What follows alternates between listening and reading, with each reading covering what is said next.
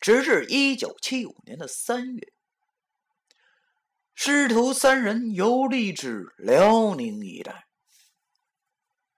但是当地正在闹旱灾，他们在义乌驴山附近遇到了一只已经修炼成拔了的无化骨，哎，就是僵尸。师徒三人与其死战，最后追至群山之中一处偏僻山洞后，九叔见这个僵尸已经修炼到不惧风雷后，确定其已经成为了八。根据《神异经》载，南方有人长二三尺，单身。两目顶上，走行如风，名曰拔。所见之国大汉，赤地千里。便拔僵尸能飞，杀龙吞云，而且刀枪不入。凭九叔师徒三人的实力，那根本消灭不了他。九叔最后只好让徒弟们把。洞口封死后，自己以血为引，祭出了三清符咒中的雨湿水解符，以符咒改变地下水脉流向，形成了一个天然的地下水阵。付出自己的生命作为代价，终于将拔镇在山洞之中。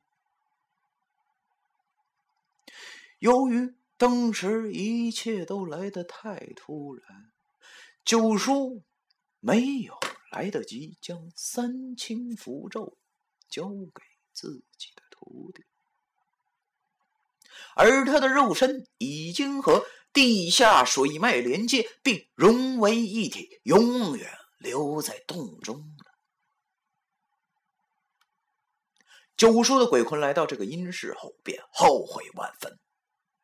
想自己一生最遗憾的事情，便是让三清符咒从此失传。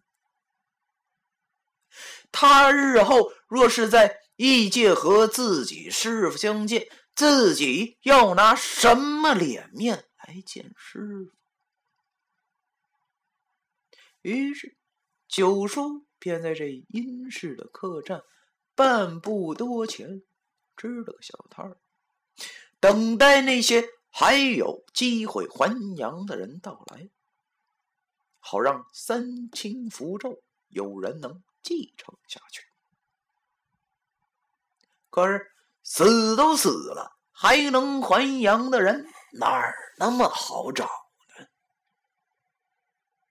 再说了，自从经过了文化大革命以后。